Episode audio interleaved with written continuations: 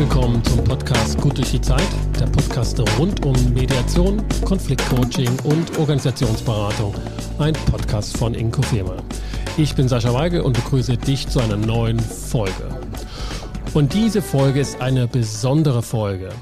Ich habe mir drei Gäste eingeladen. Drei Gäste wollten kommen. Zwei haben es bis jetzt geschafft. Und das sind Gäste, die auch schon mit im Podcast hier dabei waren. Zum einen Dr. Isabel Lüttgehaus, Mediatorin aus Berlin und Juristin von Hause aus. Und Tillmann Metzger, Mediator der ersten Stunde, jemand, den man nicht vorstellen muss, der in Friedensmediation begonnen hat und dann die gesamte Mediationsbewegung in Deutschland mitgestaltet und mitbewegt hat bis heute. Hallo ihr beiden. Moin, moin, hallo. Leider hat Stefanie Buchmann, die noch mit hinzukommen wollte, es bis jetzt nicht geschafft, aber die Hoffnung besteht, dass sie noch hinzukommen wird und deshalb sei sie hier auch schon mal mit von mir genannt. Denn heute haben wir ein besonderes Thema in Angriff genommen. Ich habe euch gefragt, ob ihr über eure medianten Erfahrungen reden wollt. Also selber in Mediationen als Konfliktpartei vertreten gewesen und dann Erfahrungen gemacht, die für euch als Mediatorinnen dann auch wiederum Bedeutung hat. Also mal einfach sozusagen als Konsument ist vielleicht der falsche Wort, ne? aber als Nutzer von Mediation aufgetreten, das eigene Produkt, das man auch anbietet, mal in Anspruch genommen und dann möglicherweise, und darum soll es heute gehen, Erfahrungen gesammelt habt, die euch in eurer Arbeit als Mediatoren dann geholfen hat. Das ist das Thema gewesen. Der Ausgangspunkt war eine Umfrage oder eine, ein Gedanke erstmal, den ich hatte, dass das vielleicht ja wirklich meine Frage wert war. Und dann habe ich eine Umfrage auf LinkedIn gestellt, die dann gezeigt hat, dass das gar nicht so viele Personen sind. Das waren dann von den, ich glaube, 44 Kollegen, die sich gemeldet haben, war das gut die Hälfte, die noch nie in der Mediation als Konfliktpartei saßen und dass das schon überraschend war. Vor allen Dingen, weil man ne, den Gedanken ja doch durchaus nachhängt, dass Konflikte etwas Normales sind, die nicht weggehen, nur weil man eine Mediationsausbildung gemacht hat. Ich frage euch mal, wie war das bei euch? Ist das vielleicht bei euch aber passiert? Aber Isabel, du hast eine Mediationsausbildung gemacht. Sind die Konflikte weggegangen? Bist du befreit? Nein, habe ich neulich in der Fortbildung äh, laut drüber nachgedacht und gemerkt, dass ich mediative Methoden in eigenen Konflikten dann anwenden kann, wenn es noch entweder im Vorfeld ist, also präventiv, was gut klären, oder bei Konflikten, die mich nicht so sehr berühren. Aber wenn ich so richtig in Beschlag genommen werde von den Umständen und von meinen äh, damit involvierten Gefühlen, kann ich nicht mehr so richtig gut auf die Werkzeuge zurückgreifen. Also äh, nein, die Konflikte sind nicht weg. Viele kann man frühzeitig lösen. Bei manchen ist man genauso verzweifelt wie unsere Konfliktbeteiligten, die zu uns kommen. So erlebe ich. Tillmann, wie, wie ist das bei dir? Du bist ja schon sehr lange Mediator. Also sehr ähnlich wie bei Isabel. Also ich würde grundsätzlich sagen, ich wäre ganz erschüttert, wenn meine Konflikte weg wären, weil ich ja doch finde, dass dieses Unterschied wahrnehmen und sich daran auch mal ein bisschen stoßen, ist auch, finde ich, ein Teil des Lebens. Also ich würde was vermissen, wenn es das nicht gäbe. Was ich schon merke, ist, dass ich meine eigene Konfliktwucht ein bisschen besser im Griff habe, würde ich sagen. Also ich bin ja auch zu Mediationen gekommen, unter anderem, weil ich selber mich da ein bisschen als defizitär im sozialen Miteinander erlebt habe. Das war einer der Gründe, weshalb ich mich sehr dafür interessiert habe für Mediation. Und natürlich hängt das auch so ein bisschen auch noch vom Gegenüber ab. Ne? Das muss man ja auch mal noch sagen. Also nur weil ich jetzt besser kommuniziere, ist nicht jeder Konflikt weg. So gehören ja auch mehr dazu. Also insofern habe immer noch Mediationen, wir werden ja gleich drüber reden, also ich finde das auch ganz normal. Und manchmal habe ich den Eindruck, also mir geht das erstmal auch so, klar, ne, meine Konflikte waren fragen, vor, der, hm. vor der Ausbildung waren die ausreichend da, ausreichend heftig, auch schon frühzeitig da Mediations- und Vermittlungserfahrung als Nutzer weit vor meiner Mediationsausbildung. Das war damals mit dem Jugendamt, das da in Vermittlung gegangen ist und das haben die damals nicht Mediation genannt, aber aus heutiger Sicht würde ich sagen, ja, das war ganz das, was da unter Vermittlung in Konflikten aus einer neutralen Position mit Begrenztheiten, ne, also es waren einfach auch ein Arbeitsauftrag für das Jugendamt da, also gemacht. Und daran hat die Mediationsausbildung nicht wirklich was nach oben oder unten hin verändert. Aber die Art und Weise, wie ich Konflikte erlebe und auch meine Konfliktbarkeit, die hat sich doch maßgeblich geändert. Und da bin ich mir manchmal nicht sicher, ob das für meine Konfliktpartner, Konflikt Gegner, ob die das so immer von Vorteil auch erleben würden oder das sagen würden. Ich glaube, manchmal ist das durchaus auch äh, noch aufregender oder, oder nerviger und so, ne? wenn man dann noch so Beraterfragen stellt, dann kann man gleich Psychologie studiert haben und dann macht das auch nicht immer die Sache leichter. Kann als überheblich wahrgenommen werden. kann ich mir vorstellen. Also habe ich auch schon so erlebt, ja. wenn ich dann versuche, klug, klug ja. zu kommunizieren, dass die andere sich dann nicht dafür bedankt, sondern eher das Gefühl hat, dann auch noch in der Ecke gedrängt zu werden oder belehrt zu werden. Überheblich ist dann noch die äh, fürsorglichste Feedback-Reaktion.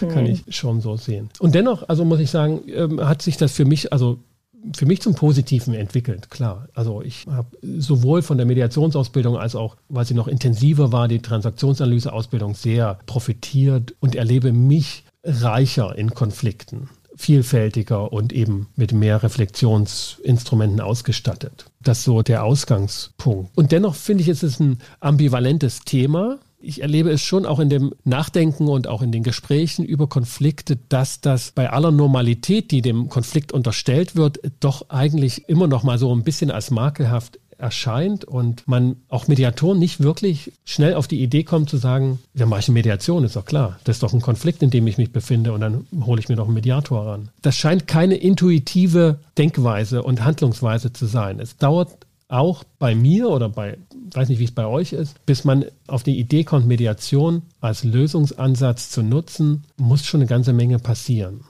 Also daher. Was total ja, interessant ist, weil man ja davon überzeugt ist, sonst würde man den Beruf nicht ausüben, von der Sinnhaftigkeit Sinnhaftigkeit des Weges. Entschuldigung, Tillmann. Ja, ich glaube sogar, dass deine Umfrage, die du gemacht hast, gar nicht repräsentativ ist. Du sagst ja so 50 Prozent hätten Ja gesagt, sie hätten Erfahrungen mit Mediationen. Also ich habe ganz oft in irgendwelchen Vorträgen, in irgendwelche beliebigen Seele voll mit Mediatoren, Mediatoren reingefragt. Ich habe meistens so Ergebnisse von 10 bis 20 Prozent, die sagen, ja. ich habe Mediation genutzt. Und also ich einmal, das ja? dramatisch. Okay. Das ist ja, ja, ja, ja, ja. Und ich, ich finde das dramatisch, weil das ist so ein bisschen so, als wenn du Weinverkäufer bist und jemand fragt, wie schmeckt denn der Wein da, der da steht und du sagst, keine Ahnung, ich trinke keinen Wein. Also das ist irgendwie, ja. tja. Alle anderen Kunden waren zufrieden. Alle anderen Kunden waren zufrieden.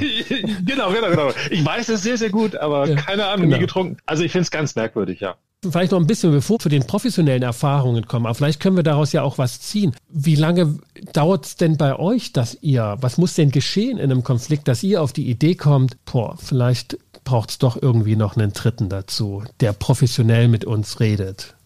Zwei Aspekte, also bei mir zumindest sind zwei Aspekte. Einer ist erstmal der Anspruch an sich selbst, das gut hinzubekommen, ohne Unterstützung, weil man es ja gelernt hat, hier oben, was wir eben besprochen hatten. Und in meinem Fall, wo ich Mediation in Anspruch genommen hat, hatte ich auch so ein bisschen das Problem, jemanden zu finden, der mich nicht kennt oder die mich nicht kennt. Das ja. war für mich eine Hemmnis. Das war ist schon lange her und war lange bevor online so gängig wurde. Also musste ich jemand in Berlin finden mhm. und da kannte ich fast alle. Das war noch zu Zeiten, wo nicht, je, nicht so viele Mediatorinnen gab und das war für mich tatsächlich ein Hemmnis. Ah, okay. Also bei mir wird um deine Frage zu beantworten, erstmal würde ich sehr lange, glaube ich, vielleicht auch zu lange versuchen, das selbst hinzubekommen, weil ich denke, das müsste ich doch eigentlich können. Dann bin ich außerdem Konfliktvermeiderin, wenn es irgendwie geht. und dann habe ich ein bisschen Schwierigkeit, jemanden zu finden, der gut ist und einen dennoch nicht kennt. Also bei mir ist so, ich finde, eine wichtige Frage ist, ist der Konflikt wirklich so stark eskaliert, dass ich wirklich merke, okay, jetzt kommen wir mit Bordmitteln nicht weiter. Das ist natürlich so ein Kriterium, was wichtig ist. Und das zweite Kriterium ist natürlich außerdem, wie wichtig ist mir die Person oder sind mir die Personen, mit denen ich da zusammen bin. Ne? Und so eine Investition in Mediation, finde ich, macht man natürlich nur dann, wenn das einem wirklich wichtig ist. So. Und ähm, ich hatte eben einmal eine, eine Erbmediation mit meinen drei Geschwistern, da war eben beides erfüllt und einmal eine Mediation mit einem Kollegen, wo das auch erfüllt war. Ne? Und, und ansonsten gibt's aber auch Situationen, wo, werde ich auch noch mal was drüber sagen, wo ich sehr viel niedrigschwelliger ziemlich viele Mediationen gemacht habe, nämlich in meiner Ausbildung. Aber das ist dann Teil der Ausbildung und ähm, aber da kann ich später noch was mhm. zu sagen. Also, aber vom Grundsatz her, dass das jetzt im normalen Leben kein Massengeschäft ist, das klar, das, das ist, glaube ich, bei jedem so, ne? Ja, also die Anzahl der Konflikte, die wir haben, steht weit außer Verhältnis zu den tatsächlich in Betracht kommenden Fällen, wo man sagt, jetzt, jetzt holt man jemanden. Also das geht mir auch so. Also ich habe sowohl Erfahrung gemacht in Fällen, wo ich sehr, sehr schnell und sehr bereitwillig war, weil eben die Personen mir wichtig waren, weil mir die, die Klärung der Arbeits- oder auch der Lebensbeziehung, äh, Paarbeziehung, die das betraf, wichtig war. Und da habe ich mich nicht lange davor gesträubt. Aber was ich in allen Fällen wirklich häufig sofort nachgedacht habe, ist, was kann das bringen? Also dieses Vorausdenken war auf jeden Fall von Anfang an stark. Also sowohl ne, damals die Situation mit dem Jugendamt, die ich schon so angedeutet hatte, als auch dann später in geschäftlichen Angelegenheiten und privaten partnerschaftlichen Angelegenheiten, war immer schon die Frage, ja doch, also was kann rauskommen? Und dann habe ich den Aufwand schon ins Verhältnis gesetzt. Das finde ich auch nach wie vor, wenn Kunden antragen, hier wäre eine Mediation notwendig und so, ist das für mich eine Leitüberlegung, dass diese Frage sich gestellt wurde und dass die dann natürlich auch mit auf den Tisch kommt. Also gerade in, in Organisationsangelegenheiten. Also da hat sozusagen mein eigenes Erleben mit mir für die Arbeit echten Nutzen gebracht. Ja, bei mir war es so, dass mir in beiden Fällen, die ich so außerhalb meiner Ausbildung gemacht habe, äh, einfach die Beziehung sehr wichtig war. Ne? Klar zu meinen Geschwistern, aber auch zu den Kollegen. Also das Gefühl, boah, das war mir vor allen Dingen wichtig. Also unter der Überschrift, was soll es bringen? Ne? Mhm. Dann aber auch gerade bei der Erdmediation so dieses Thema, oh, dass ich auch wollte, dass dieser dicke Klops, der da war, äh, zeitnah vom Tisch kam. Das ist auch so ein bisschen so ein Zeitverlauf-Thema war da auch. Also schon die Hoffnung, dass wir da schneller einfach durchkommen, als wenn wir es allein mhm. versuchen. Isabel, was ist für dich so die prägendste Erfahrung, die du als Mediantin gemacht hast und die dir für deine Arbeit richtig was gebracht hat? Ich habe tatsächlich nicht so viele wie Tillmann. Das hat mich im Vorfeld schon sehr beeindruckt, sondern nur eine einzige und die ist auch schon lange her. Da war ich aber schon Mediatorin, aber noch nicht sehr lange und die war sehr, hat sehr viel Eindruck bei mir hinterlassen in ganz, ganz vielen Punkten. Ich weiß nicht, wie viel Zeit wir haben. Ich hatte damals auch schon den Eindruck von mir selbst, dass ich großen Respekt vor meinen Mediantinnen und Medianten habe, die zu mir kommen, die sich dem Prozess stellen. Und nach dieser eigenen Erfahrung ist der nochmal enorm gewachsen, weil für mich die Mediation unglaublich anstrengend war. Also fast schon körperlich anstrengend. Und ich habe das zum Beispiel daran gemerkt, du kennst mich, ich bin ein überpünktlicher Mensch. Bei der Mediation bin ich vor dem Termin ums Haus geschlichen und erst Punkt Gongschlag rein, um ja keine Sekunde zu früh da zu sein, weil mich wirklich alles sich gesträubt hat. Und das habe ich wirklich, das werde ich nie vergessen, wie das Gefühl war, da zu sitzen und sagen, ich will hier eigentlich gar nicht sitzen mhm. muss aber aus Kopfgründen, aus, aus Vernunftgründen, das werde ich nie vergessen, wie sich das angefühlt hab, hat. Und das habe ich aber auch schon beim Hospitieren gemerkt, was mir sehr, sehr wichtig ist von der Haltung, ist, dass da so eine liebevolle Akzeptanz einem entgegenschwappt von der Mediatorin, in dem Fall war es eine Mediatorin, und nicht nur so ein bisschen was erhobener Zeigefingerartiges, stellt euch nicht so an, angedeutet ja. und auch ja. ein bisschen einem in die Einigung schieben möchten, sondern dass sie ernst nehmen, wenn es Hinderungsgründe gibt, wenn, wenn man äh, Widerstände hat, dass sie ernst genommen werden und nicht drüber gegangen wird. Also diese, dieser Respekt, diese Akzeptanz, das, das habe ich äh, noch gelernt und noch viel mehr. Ich habe noch was zur Freiwilligkeit zu sagen, das kann ich aber dann. Ja, aber daran muss ich so lange am Stück in der nächsten. Du, aber daran muss ich genau denken. Also diese Vorstellung, da sitzen welche freiwillig und hochmotiviert, ihren Konflikt zu lösen. Also das hatte ich nie gehabt, weil ich auch so frühzeitig diese eine Mediation da hatte. Das war völlig klar, dass der Bereich des Müssens und ich muss hier durch, aus freien Stücken, aber ich muss hier durch, dass der enorm groß ist. Also auch, glaube ich, Tillmann, deine Erbsache dort ist, glaube ich, auch so, wenn ich das rausgehört habe, geprägt davon, wie, da müssen wir einfach durch. Das ist aber kein, also das ist keine positive Motivation so, ne? Das ist, fühlt sich nicht nach Freiwilligkeit an. Kein Vergnügen. Ja, also was, was wirklich schwer war, fand ich zu viert, vier Menschen mit ganz verschiedenen Hintergründen und ich nun ausgerechnet auch noch als Mediator war natürlich schon auch die Frage, was für ein Verfahren wählen wir da eigentlich? Also war durchaus auch sowas wie Familientherapie im Hintergrund, auch als Idee mhm. und ist dann einfach wegen der Zeitdauer und der Schwierigkeit, jemand Gutes kurzfristig zu bekommen, auch äh, schnell verworfen worden. Aber so dieses, ich habe, was ich erlebt habe, wie schwer das für bereits vier Menschen sein kann, sich auf ein Verfahren und auf einen konkreten Menschen ja. zu einigen. Das war überhaupt gar kein Spaziergang. Ansonsten war das von meiner Seite aus schon freiwillig im Sinne von, ja, ich wollte wirklich was machen, damit wir eine schnelle Entscheidung bekommen und damit wir auch beziehungsmäßig möglichst gut durchkommen, so, ne? Was allerdings, finde ich, in meinen Augen typisches Ergebnis war, wir haben wirklich auf der Sachebene, es ging darum, ob wir das Haus unserer Eltern dann nach dem Tod unseres Vaters dann wirklich relativ zügig verkaufen oder gemeinsam halten. Da haben wir uns dann einigen können, auch wie wir das verkaufen, konnten, wir uns einigen. Aber es war eben doch kein, wie soll ich sagen, keine Mediationsergebnis mit Zuckerguss. Also es war durchaus so, dass auch Reste geblieben sind, die eben nicht geklärt werden konnten und das ist eben auch, also manche sind Leute nicht freiwillig da und ich finde das andere, was man auch mal mit sagen muss, es gibt keine Garantie auf Harmonie. Ne? Das, es war durchaus nicht so, dass danach alles in Butter war. So. Ja. Und das, auch das ist Teil der Realität von Mediation, glaube ich, über die zu wenig geredet wird, aber ja. wo man am eigenen Leben auch ich das erfahren habe, ja, so ist das. Man, man möchte ganz gerne Harmonie haben, eigentlich, aber ja, niemand kann einem das garantieren, auch, auch man selber mit seinem besten mhm. Willen nicht. Vielleicht ist auch dieser Begriff freiwillig, der verpackt so viel oder, oder hinter dem Begriff kommt noch so viel mit, also dass eben, ne, es ist kein Vergnügen. Und manchmal kann mhm. man in dem Begriff Freiwilligkeit da sowas ja. drin erhoffen. Naja, das ist also was Schönes. Es ist allenfalls im Nachgang eine schöne Erfahrung, aber das ist nur wirklich auch nicht garantiert. Ich kann auch nicht auf meine, ich würde jetzt so vier Mediationen auf jeden Fall so in Blick nehmen, kann nicht sagen im Nachgang, das war eine schöne Erfahrung.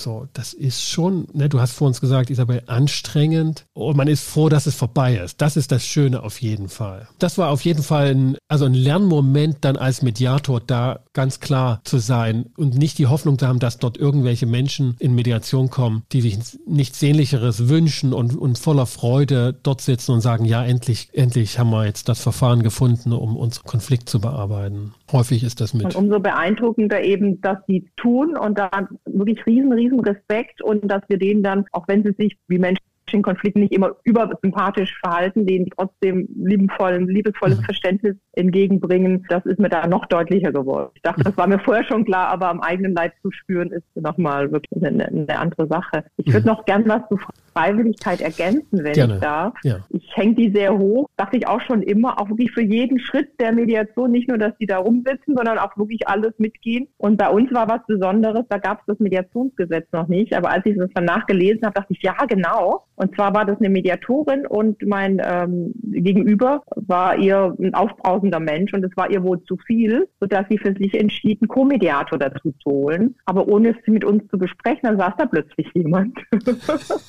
Und das sagte, das ist mein Co-Mediator. Und dachte ich, aha. Und das habe ich als im Nachhinein sozusagen als fast schon Gewalt erlebt, dass mir da jemand äh, hingesetzt wurde. Und dann mhm. las ich das Gesetz, wo steht, die Medianten suchen sich den Mediator aus. Ein paar Jahre später dachte ich, boah, das macht Sinn. Ja. Das äh, ist doch schön, wenn man sich den aussuchen kann. Weil ich hätte mir den aus Gründen, das hat nichts mit der Person zu tun, sondern weil ich den kannte so ein bisschen, ich hätte mir den nicht ausgesucht. Und das äh, werde ich auch nie vergessen, wie, wie sich das angefühlt hat. Also da wirklich auch einfach nochmal unterstützen, die Regelung, die getroffen wurden, dass das echt schon einen Sinn hat dass es wirklich einen Auswahlprozess geben muss. Tillmann, was ist bei dir so die prägende, bedeutende Erfahrung, wo du sagst, das war auf jeden Fall in der Mediation als Mediant zu lernen und hat für mich als Mediator echte Power entwickelt? Also ich merke im Rückblick auf die Mediation, die ich gemacht habe, dass ich mich sehr unterschiedlich wohl mit den Mediationen gefühlt habe und dass ich, mir kommt es so vor, als wenn das ganz wesentlich davon abhing, wie viel der Mediator oder die Mediatorin mich, mich zusammengefasst hat. Also sei es, dass es so eine Akt von Paraphrasieren, Aktivisuren mhm. von Gegenüber war, sei es, dass es ein Doppeln war, dass jemand sich neben mich gehockt hat und für mich gesprochen hat. Beides finde ich sehr wichtig und ich habe einmal eine Mediation erlebt, äh, das war die mit dem Kollegen, wo die Mediatorin unfassbar viel aktiv zugehört hat. Die also fast jeden Atemzug, den ich gesagt hatte, zugehört. Die, die hat mich halb rasend gemacht. Also ich fand ich fand's unfassbar ineffizient und Zeitverschwendung. Und ich, ich habe auch gedacht, warum macht sie das? Also das hat mich richtig rappelig gemacht. Und im anderen Extrem habe ich mal eine Mediation gehabt, wo die Person, die mediiert hat, mich vergleichsweise wenig gedoppelt hat und die andere Person viel mehr gedoppelt hat. Das lag, glaube ich, daran, weil es im Ausbildungskontext war und es war eine Spannung, die ich mit einem Teilnehmenden habe und ein anderer Teilnehmer hat mediiert.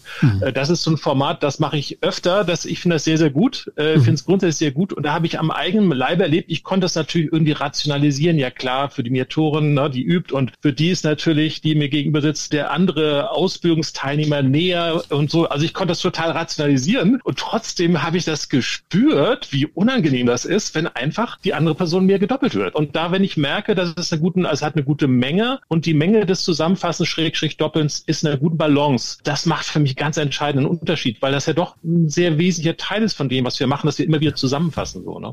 Diese Gerechtigkeitsblick, eine Brille, dass das hier schön verteilt ist, das geht sofort los. Ja, das ist mir auch als Mediant Absolut. sofort deutlich geworden und habe mich selber gewundert, dass ich da relativ sensibel drauf reagiere und gar nicht ja. so drüber stehen konnte. Ja. Ich hatte mit der Kollegin Barbara Kramer mal über dieses Format hier gesprochen, dass also Mediationsausbildungen auch dazu genutzt werden, dass Konflikte, die in der Gruppe aufkommen und sie kommen auf bei einer hm. ordentlichen Ausbildung, dass die dann auch direkt gleich mediiert werden und damit ja. das Praktische mit dem Nützlichen perfekt verbunden ist. Ich glaube, ne, das genau, ist eine Erklärungshilfe, so. was du ja. ja. auch machst, genau. Äh, gang und gäbe. Genau, das also in der, im vierten Modul, wir haben ja sechs Module insgesamt und im vierten Modul, da ist dann schon genug Dynamik da und dann kann dann eben jeder aus der Ausbildung bis zu zwei Leute einladen und, und jeder ist dann mal Mediant, jeder ist mal Mediator. Mhm. Und äh, ich stelle mich eben auch als, als, als Partei auch zur Verfügung, wird immer wieder mal auch gewählt und finde das eine tolle kann Erfahrung. Ich mir gar nicht vorstellen. Kann ich mir gar nicht vorstellen, dass man dich dann als Konfliktpartei wählt.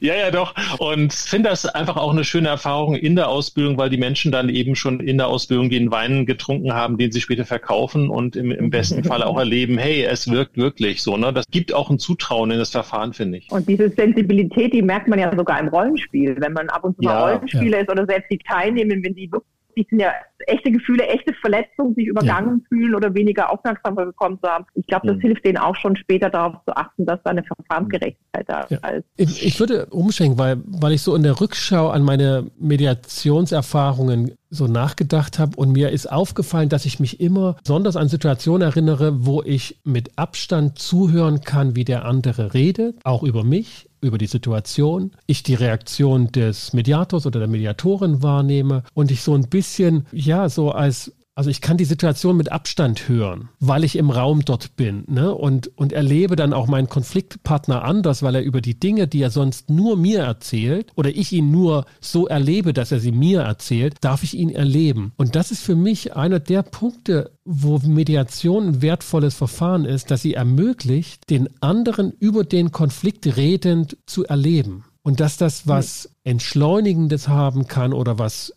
Abstand gewinnendes und wo ich merke, darüber habe ich eigentlich meine Entscheidungen getroffen dann, wie ich die Mediation oder diesen Konflikt gelöst haben will, was meine Idee ist. Und das hat sich da entwickelt. Das finde ich für mich die, die prägendste Erfahrung, dieses Erleben zu haben, ne, wenn ich meinem Lebenspartner oder meinem, meinem Geschäftspartner zugehört habe, wie er die Dinge erlebt hat, wie er mich erlebt hat, wie er die Situation erlebt hat. Und ich Zeit hatte, darüber nachzudenken, was heißt das für mich? Gehe ich noch mal einen Schritt drauf zu? Ja. Gehe ich einen Schritt weg? Lohnt sich das? Lohnt sich es nicht so? Das ist für mich so die wichtigsten Momente. Also dafür war ich sozusagen bereit, Zeit, Geld, Aufwand zu investieren, das zu erleben. Isabel, du hast, du hast Darf da. ich kurz ergänzen? Ja, ja, genau, nur ergänzen. Nicht nur den Reden zu erleben, sondern auch die Mediatorin paraphrasieren zu hören, die das ja meistens nochmal so reframe, dass ja. es einfacher zu hören ist. Da erlebe ich oft in Mediation, dass jemand sagt, das hast du mir noch nie gesagt, dann sagt er, das sage ich seit zehn Jahren.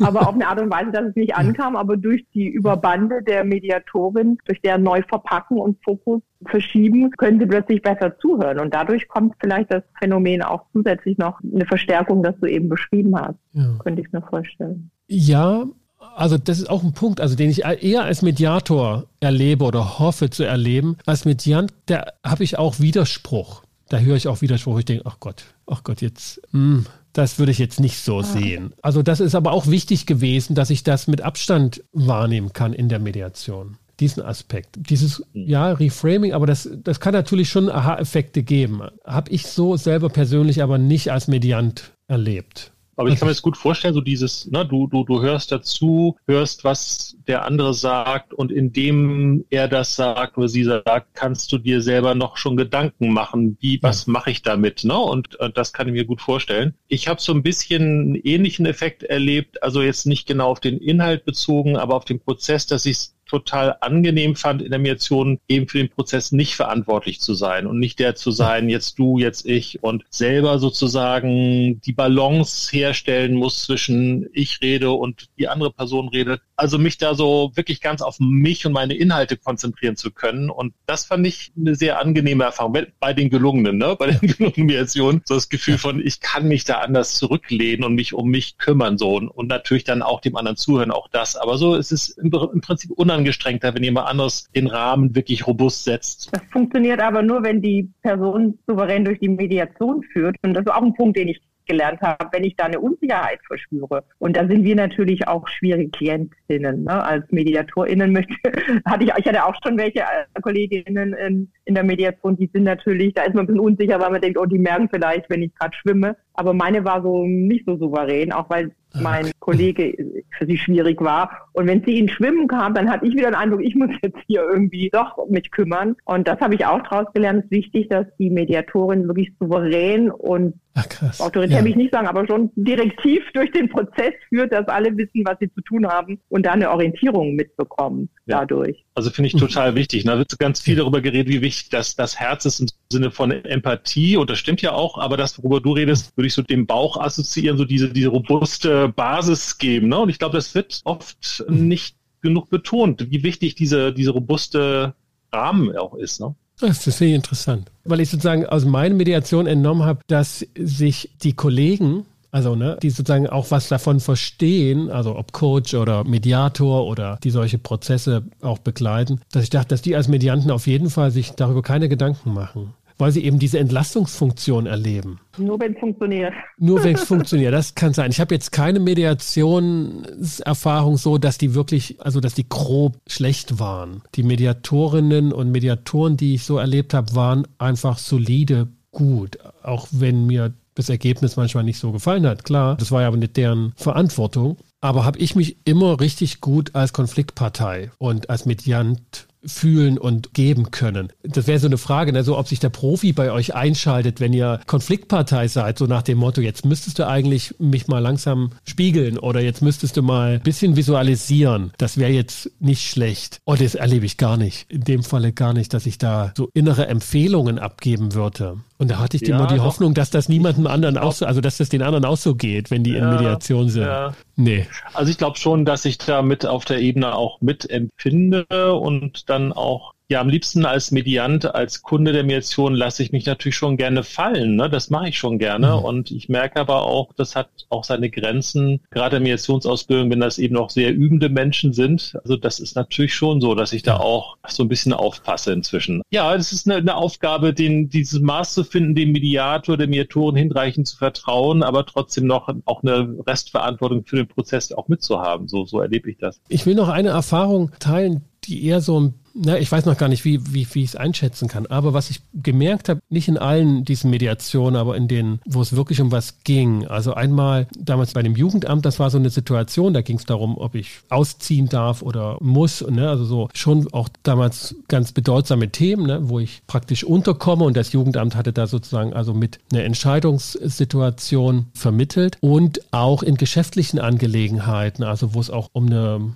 ja, Konfliktauseinandersetzung mit einem Kollegen ging und die einfach sehr bedeutsam ist, dass ich gemerkt habe, wie diese Mediation als Forum als soziale Veranstaltung des Klärens Druck ausübte. Ich kann da nicht einfach wieder wegbleiben oder ich kann nicht einfach widersprüchlich sein, sondern ich habe gemerkt, ich muss irgendwie schon konsistent bleiben und die Dinge begründen. Also eine gewisse Disziplinierungserlebnis, dass wenn ich mich an den Verhandlungstisch setze oder an diesen Mediationstisch, dann achte ich darauf, dass der Mediator oder die Mediatorin jetzt keinen Grund hat, sauer auf mich zu sein, mal ganz simpel gesagt. Ne? Also das ist nicht so sehr dieses Moment von, die soll jetzt auf meine Seite gerücken, sondern ich bin in einer Situation, wo ich einfach in einer sozialen Situation bin und, und möchte mich nicht unmöglich benehmen, so ungefähr. Und das auch wenn mir danach war, zu sagen, ich breche das jetzt ab, ich, ich mache das nicht länger mit, dass dann einfach eine Rechtfertigungsschiene kam, als dass ich Gründe dafür finden müsste. Und, und da brachte es gar nichts dann im Nachgang zu wissen, du darfst jederzeit die Mediation beenden.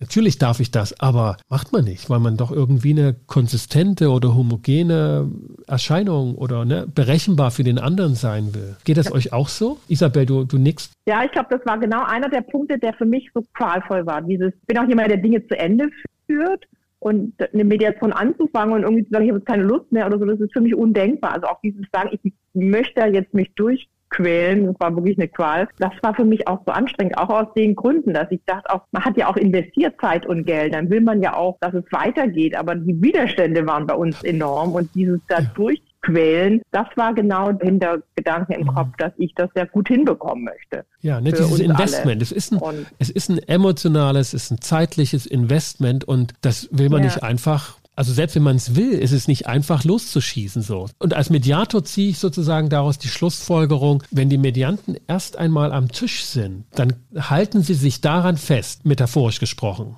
Auch wenn es schlecht läuft. Aber ja. ehe, sie, ehe sie loslassen und zur Tür rausgehen, dauert es. Also die Erlebt man sich ja dann, auch so. Also ich, ja. Ne, erlebst du ja auch bestimmt so oder ihr. Ich werde oft gefragt, ob die Klienten ihre Rechnungen zahlen. Sag ich, natürlich kommen auch immer wieder. Man hat da ja auch dann so ein Miteinander, dass man nicht Angst haben muss, dass sie plötzlich das Land verlassen, ja. sondern da ist schon ein Commitment da in aller Regel und auch einen Willen, das durchzustehen. Ja, und ganz praktisch ist für mich sozusagen diese Erfahrung in der Intervention deutlich, weil ich das häufig frage, wozu sind Sie hier? Was, was möchten Sie hier? Also gerade wenn sie sich widersprüchlich benehmen und sich zerstreiten oder sich auch quälen und so, sagen, was möchten sie hier erreichen? Ich sehe, dass sie sich quälen, dass sie sich ne, wehtun und Verletzungen nochmal an den Kopf werfen und sie müssen das ja nicht. Sie sind freiwillig, sie dürfen jederzeit gehen. Das ist kein Zwang hier. Und das ist eine unglaublich wirksame Intervention in den Momenten, weil klar wird, ja, es hält mich etwas hier und ich weiß noch nicht genau was, aber ich kann damit arbeiten als Mediator. Das ist so der Lerneffekt draus. Also ich finde es auch für Menschen, die gerade in Mediationsausbildung sind, auch eine ganz wichtige Information, die du gerade gegeben hast. Ne? Dass wenn Menschen sich an Mediationstisch begeben, das Gefühl da ist, ich gehe jetzt auch so eine soziale Verbindung mit dem Mediator, der Mediatorin ein und es macht mir was aus, wie diese Person auf mich schaut. Also sowohl wie ich mich verhalte, als auch ob ich weitermache. Ne? Und das glaube ich auch sehr stark, wirklich. Also ich habe selber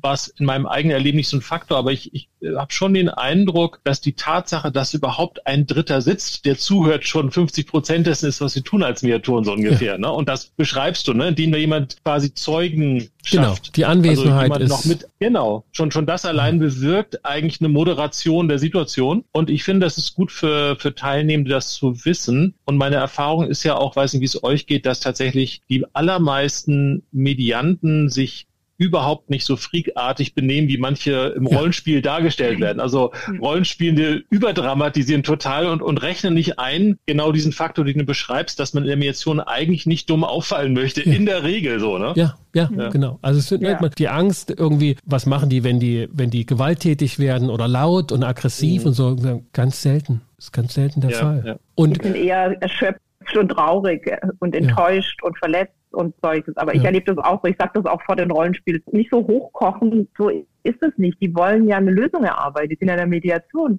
Ja, ja, ja. Das ist eine reale Beziehung, an denen sie arbeiten, ne? Mhm. Es gibt ja diese Truppe der, der Soziologen da aus Bielefeld, die da auch sich mit Mediation stark gemacht haben, da auch was. Die sagen ja auch in ihren Publikationen, die Anwesenheit des Dritten und hier also ne, von Mediatoren ist das entscheidende Merkmal. Und überpointiert könnte man sagen, ne, man lernt in der Mediationsausbildung eigentlich nur, wie man nicht wieder rausfliegt. Aber man muss eigentlich nur da sein dürfen. Das ist die größte Hürde, ne, dass die Mediation beginnt, dass die Leute an den Tisch kommen und Absolut. sagen, ja, jetzt leg mal los. Ja. Und ja. der Rest ist eigentlich nur zu gucken, dass man da jetzt sich als Mediator nicht unmöglich macht und man nach Hause geschickt wird, sondern dass man Geduld mitbringt.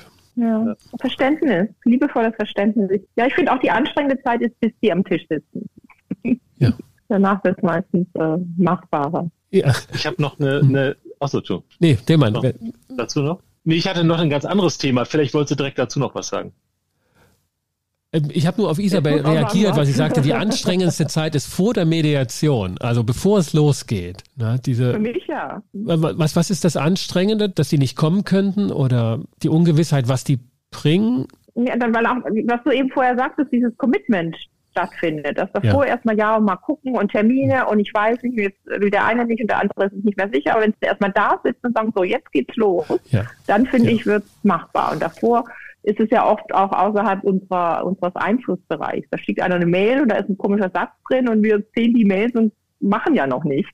Aber wenn die erstmal bei mir sitzen und ich dann auch den Prozess leiten kann, und auch, was ich auch gelernt habe, auch regeln und schützen kann, die Menschen, soweit das geht, durch, durch Sprachregeln oder durch eben Leiten des Prozesses. Dann kann ich ja ganz viel mitgestalten, aber davor kann ganz viel passieren, was außerhalb unserer, unseres Einflussbereichs ja. ist. Familien und Paaren, da und, ja. und da ist dann manchmal das hin und das hatte ich jetzt gar nicht so im Kopf, Mediation in Organisationen, die kriegen halt einen Terminenkalender ja. und dann sind die da in aller mhm. Regel. Da habe ich gar nicht dieses Erlebnis so. Aber da, hast du recht, diese Vorphase, wo einer eher abspringt, ist eher im privaten Bereich, auch bei Geschwistern und so. Im Organisatorischen wird es ja oft dann so geschickt und dann ist natürlich die Freiwilligkeit nochmal genau anzugucken. Tillmann, du hattest noch einen, einen Punkt. Ja, ich hatte noch ganz was anderes, ähm, auch ein spannendes Learning. Und zwar hat mein damals 20-jähriger Sohn auch bei mir die Mediationsausbildung gemacht und war natürlich dann auch prompt dann natürlich auch in einer, im vierten Modul eingeladen, ein, zwei Konflikte einzubringen, die er klären wollte und hat dann auf die Karte geschrieben, die Leistungserwartungen meines Vaters während meiner Schulzeit. Und da habe ich schon gesagt, uiuiui, also wow, also der traut sich ja was, was war vor allen Dingen auch ein Thema, das war für mich überraschend. Ich habe natürlich fantasiert sowas wie, okay, also habe ich da oftmals zu viel Druck gemacht und so hätte ich jetzt nie gedacht. Und naja, und am Ende kam raus, als dann die Mediation stattfand, dass er die Sorge im Grunde genommen hatte, dass ich seine Leistungserwartung enttäuscht hätte und nicht etwa, dass er mich jetzt als zu druckvoll erlebt hätte. Also ich habe es genau umgekehrt gedacht und ich war davon total gerührt und konnte darüber ganz viel sagen. Das war überhaupt gar nicht das Thema. Also der hat sein Abitur mit 1,6 gemacht und war, fand ich, sehr engagiert. Also es war wirklich, wo ich merke, aus irgendwelchen Gründen, die ich nicht weiß, hat er diesen Gedanken gehabt und wir haben offenbar nie die Gelegenheit gefunden, einfach mal darüber zu sprechen. Mhm. Äh, und ich finde, ich habe da zu meinem Sohn ein sehr gutes Verhältnis. Ich habe den sogar auch, als er da bei uns aus dem Haus ging, gefragt, so, naja, und möchtest mir nochmal Feedback geben und so, wie man es vielleicht als Mediator macht. Also ich wollte einfach von meinem Sohn auch wissen, habe das bis da noch nie von ihm gehört. Was so meine Erkenntnisperle ist, und das ist auch so an Menschen gerichtet, die vielleicht noch nicht Mediation gemacht haben, weil es noch nie so dramatisch war. Also es war ja im Grunde ein in Anführungszeichen relativ undramatisches Thema, was sich sehr, sehr schnell aufgelöst hat. Und trotzdem ist so dieses, lass uns doch mal mit einem Mediator zusammensetzen und mal so drei Stunden miteinander sprechen. Wie geht's uns einfach miteinander? Einfach so. Also gar nicht der große fette Anlass. Gibt ja viele Mediatoren, die auch sagen, Mensch, ne, die Leute kommen zu spät und, und das ist schon viel zu eskaliert. Würden mal früher kommen. Mhm. Ja, genau. Also man könnte eigentlich viel öfter, als ich das jetzt auch ehrlich gesagt im normalen Leben tue, einfach mal sagen, Mensch, wir wohnen doch zusammen, wir leben zusammen, wir sind doch Vater und Sohn. Lass uns mal drei Stunden Mediation machen. Mal gucken, was passiert. So ungefähr. Also das wäre so, ja, so ein Aha-Erlebnis, was ich sehr schön fand. Also fast schon präventiv Mediation. Frühzeitig. Ja, ja. Hm. ja genau. Kann ich nur unterschreiben.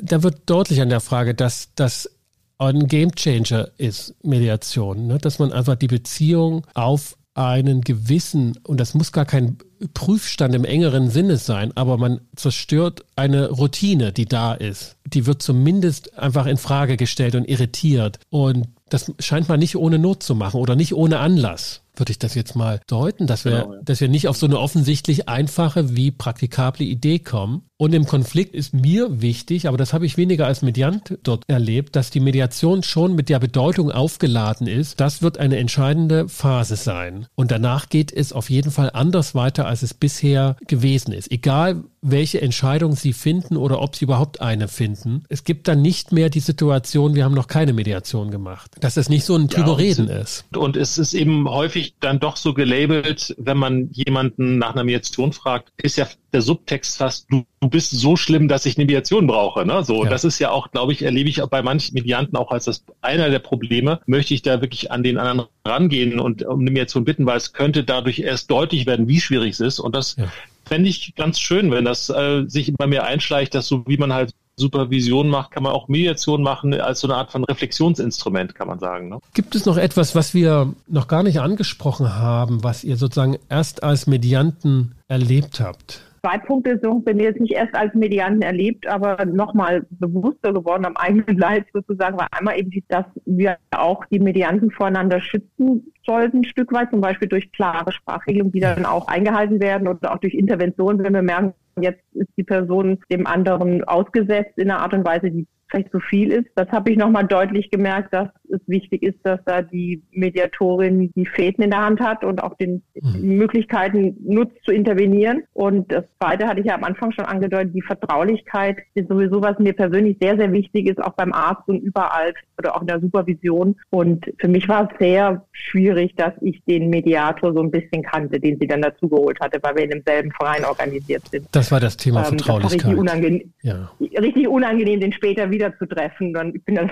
so an dem, äh, ja, aber das hätte, die hätte ich mir nicht ausgesucht. Also ja. ich habe extra jemanden gesucht, die in anderen Kreisen unterwegs ist. Und da achte ich auch sehr darauf, dass ich, wenn ich Medianten irgendwo treffe, wirklich auf die andere Straßenseite gehe. Bei mir oft so in Berlin Mitte, dass ich mhm. in die irgendeine Galerie mediiert habe, dass die eben dann, man sieht sich beim Gallery Weekend und da noch mehr den wirklich Respekt und die in Ruhe lassen. Und weil es ist auch schambehaftet. In der. Mediation benimmt man sich nicht immer vorbildlich und das fand ich unangenehm so zu erleben. Das ist nochmal ein Punkt, der Respekt vor dem Schritt, das zu tun. Das ist manchmal widersprüchlich. Ne? Auf der einen Seite soll, sollte es total normal werden oder könnte es total normal sein, ab und zu so eine Reflexion. Und auf der anderen Seite ist es schon etwas sehr Bedeutsames und das macht man nur, wenn es um was richtig Wertvolles geht und Bedeutsames und, ja. und eben kein routiniertes Verfahren als Mediant, sondern ja, schambehaftet, mit Verletzungen einhergehend, zumindest diese wieder betrachtend. Schützenswert. Ja. Ja, was Schützenswertes. Ja. Was eine besondere, eine sehr intensive persönliche Erfahrung, selbst im beruflichen Kontext, das bei mir ja war und dadurch auch schützenswert, mhm. finde ich. Ja. Tillmann, Isabel, wir sind in der Zeit fortgeschritten und es ist leider nicht so, dass Stefanie Buchmann noch den Weg zu uns gefunden hat. Schade, aber vielleicht kriegen wir das nochmal in einem anderen Thema oder einem anderen Podcast nochmal hin, dass wir zu viert drauf schauen. Zunächst mal möchte ich mich bei euch bedanken, dass ihr A, Einblick in eure Mediantenerfahrung und damit auch in eure Konflikterleben gegeben habt. So normal das sein kann, so ungewöhnlich ist es und so toll finde ich, dass das hier uns gelungen ist. Ja, vielen Dank, ihr beiden. Sehr gerne, ja, vielen Dank. Ja, danke für das tolle Thema und schön mit zwei Menschen zu sprechen, die mir es für nutzen. Super. ja. es, es, ist auf jeden ja. Fall, finde ich, ein Thema für Mediatoren. Ich finde es auch toll, dass du das aufs, zum Thema gemacht hast, Sascha, dass mhm. du das hier so einen Podcast damit machst. Super Idee. Ja, mhm. Vielen Dank. Gut, okay. ihr beiden. Mein, mein, mein Enkel ja. kam mir gerade schon reingewieselt und sagte, es gibt ja. Armbrot. Ja, das soll es jetzt geben. Vielen Dank. Okay, habt's gut. gut, ihr Lieben. War schön mit euch zu schnacken, ne? Vielen Dank, ihr beiden. Ciao, schönen Abend und bis bald. Ciao, ciao. Tschüss. Das war mein Gespräch mit Dr. Isabel Lüttgehaus, Wirtschaftsmediatorin und Familienmediatorin und Tillmann Metzger, Wirtschafts- und Organisationsmediator, zu den eigenen Erfahrungen als Konfliktpartei in einer Mediation, als Mediant und Mediantin in den Mediationen zur Klärung der eigenen Konflikte und welchen Nutzen beziehungsweise welche Ideen und auch professionellen Entwicklungen daraus gewachsen sind und die dann genutzt werden konnten als Mediator und Mediatoren in den Mediationen in der eigenen Selbstständigkeit und der Durchführung dieser Konfliktvermittlungsaufträge. Wir haben über verschiedene Punkte gesprochen, die uns deutlich geworden sind als Medianten, wie sensibel wir auf gerechte Verteilung von Interventionen und Redebeiträgen reagieren als Medianten, wie wir die Entschleunigung und das Erleben können des Konfliktpartners im Gespräch über den Konflikt wertschätzen und äh, nutzen können, um selbst zu einer Klarheit zu kommen, was man möchte ob man eine neue Entscheidung möchte, auf den anderen zugehen oder doch lieber die Arbeits- oder Lebensbeziehung beenden will. Wir haben auch über die soziale Disziplinierung eines Mediationsverfahrens oder auch die Selbstbindung, wenn wir an den Mediationstisch gehen als oder an den Verhandlungstisch gehen, dann noch in Anwesenheit eines unbeteiligten neutralen Dritten, dass uns das bindet, dass uns das abfordert, mit Engagement zu arbeiten und es nicht mehr so leicht ist, dann davon wieder zurückzugehen. Also das heißt, wer einmal an den Mediationstisch gegangen ist, der kommt da nicht so einfach, ohne sich rechtfertigen zu müssen vor sich selbst und auch vor den anderen, davon wieder weg. Und dass das ein hohes Maß schon ist für die Lösungsfindung.